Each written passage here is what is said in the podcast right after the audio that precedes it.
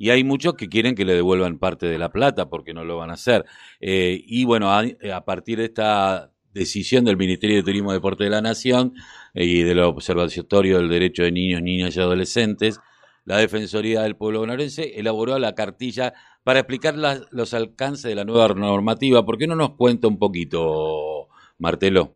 Sí, lo que hicimos es básicamente a partir de una resolución del Ministerio de Turismo de la Nación, eh, recopilar, digamos, las principales pautas y las principales inquietudes de los padres y, alumnos que contrataron un viaje de egresados, ya sea para eh, el último año del colegio secundario como el del colegio primario, eh, había cuenta, bueno, de que transcurrió eh, prácticamente todo el año en situación de aislamiento y no y no, no, lo pudieron hacer.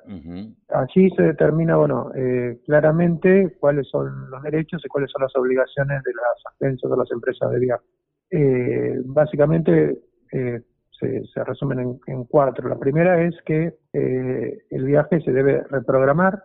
La segunda es que para esa reprogramación eh, se deben ofrecer al menos dos fechas alternativas, o sea, no puede ser en una sola eh, fecha que no se pueda elegir.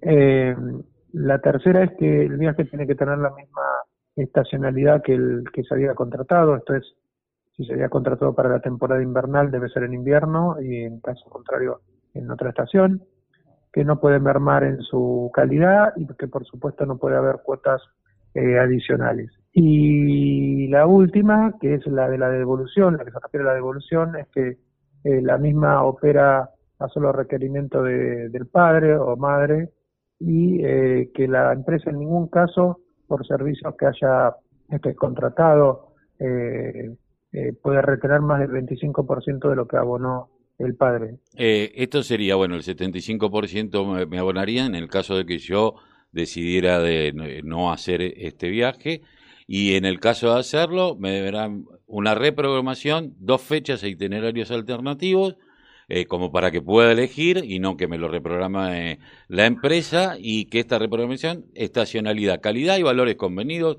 serían los ítems más importantes. Pero ¿qué pasa con aquellos que eh, ya no en, en, lo que hace a la escuela, a esto, aquellos que contrataron un viaje y no lo pueden hacer un paquete de viaje y, quedan a la deriva porque, bueno, por, por, por las mismas situaciones no pudieron viajar. Eh, no, bueno, justamente eh, la empresa tiene que ofrecer una reprogramación. Esto es en todos los casos, no solamente con lo que tiene que ver con primarios y secundarios y viajes de egresados. No, no, acá lo que estamos hablando es de los viajes de egresados. Ah, ahora yo pregunto, si yo privadamente, eh, una persona eh, individual, eh, que dijo a la familia, bueno, nos vamos, y no lo pudo hacer. Eh, ¿Va a haber en este caso también algún tipo de cuestión? Eh, que, la verdad que desconozco, eso debería ser una resolución del Ministerio de, de Turismo. turismo la regulación, por lo pronto es una contratación entre privados que, bueno, que deben resolverse ahí. Hasta ahora resolverse ahí. Lo que estamos hablando aquí son de los viajes de egresados. Está bien, estamos hablando que lo otro a lo mejor tendría que dirimirse en la justicia civil y comercial.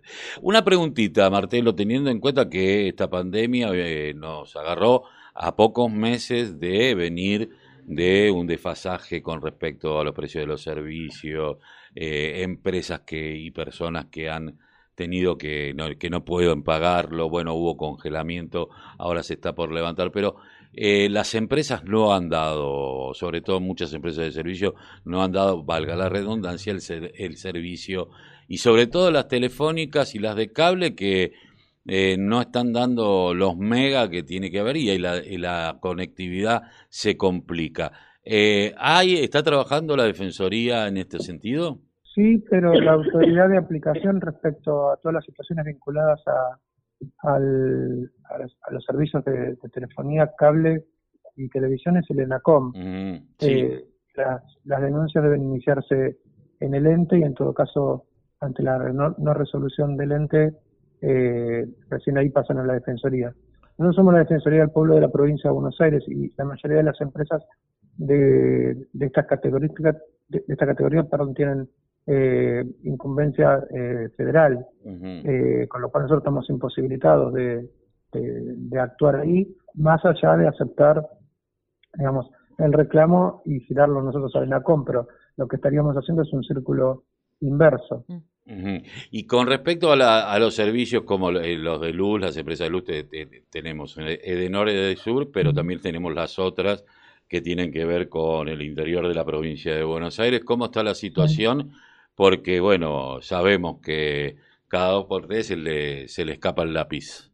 ¿En qué sentido? Y que, que hay, hay, hay, aumentos encubiertos, que todavía. No, aumentos encubiertos no, eso no, no sé, no hemos recibido ningún caso.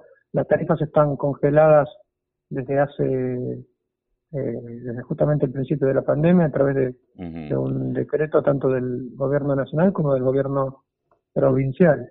Eh, lo que puede haber en, algunos casos y se dio es eh, la utilización del criterio de estimación a la hora del cobro, que muchas veces no se corresponde con, con el consumo este, que se realizó en, en, ese periodo. Sobre todo. ante eso. Sí, sí, sí, sí, no, yo decía antes, eh, porque las pymes son una de las que están eh, eh, sufriendo muchísimo esto, porque dicen, bueno, a, noviembre del año pasado, en noviembre del año pasado no había pandemia, estaba mal, pero bueno, hoy no me pueden cobrar lo mismo cuando ni siquiera puedo producir porque no soy esencial, porque XXXX, y, y todas las X que uno le quiera poner. Eh, a las situaciones, pero no, no están produciendo y tienen, terminan mucho eh, que teniendo que cerrar las empresas. Esto es un, grave problema. Sí, sí, obvio, es un grave problema eh, para las pymes y para el, comercio en general. Pero te reitero, las tarifas están congeladas y, y a su vez existe la prohibición de, de corte de suministro por falta de pago, o sea, por mora. Esas dos situaciones están contempladas tanto en un decreto nacional como provincial. Obviamente que la deuda eh, de, consumo persiste, pero no ha habido durante este año aumento de tarifa en ninguno de los servicios públicos. Que para finalizar, Martelo, ¿qué es lo que están recibiendo hoy como denuncias más, más, más contundentes por parte de la población de la provincia de Buenos Aires? Y bueno, siempre eh, el tema de, las contrataciones y aparte de del surgimiento de nueva legislación eh, son los que generan mayores este, eh, niveles de, de, preguntas y de quejas. Y por supuesto los temas de salud, ¿no? En esta etapa, los temas vinculados a las relaciones entre eh, bonaerenses y, sus obras sociales, eh, las coberturas sociales en tiempo de pandemia, etcétera, ocupan uno de los primeros lugares en, en los reclamos. Eh, por algunas cuestas, eh, yo eh, me he dado cuenta que hay cosas que no están muy claras, homologadas y que a la gente le cobran y, le va uno a la obra social y la obra social dice, no, no, yo no lo cubro esto y te lo quiere cobrar por de otra manera algunos sanatorios y eso parece ser moneda corriente. Esperemos que también no, no, nos despierte a, una nueva legislación con respecto a las obras sociales, ¿no? Y con respecto al servicio de salud. Me parece que la pandemia hoy puede darnos esta oportunidad.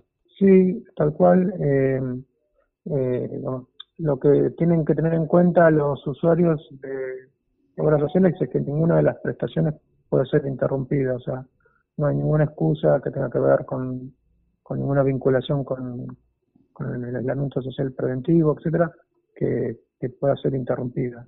Eh, y a partir de eso, de ello, eh, también saber que los aumentos los disponen eh, a través de, de resoluciones del Poder Ejecutivo. De hecho, hubo una eh, hace unos días de autorización de un 10% de incremento eh, cuando habían solicitado 14. O sea que nunca se puede eh, cobrar por la cuota más de, de, lo que el gobierno determina como, como punto límite.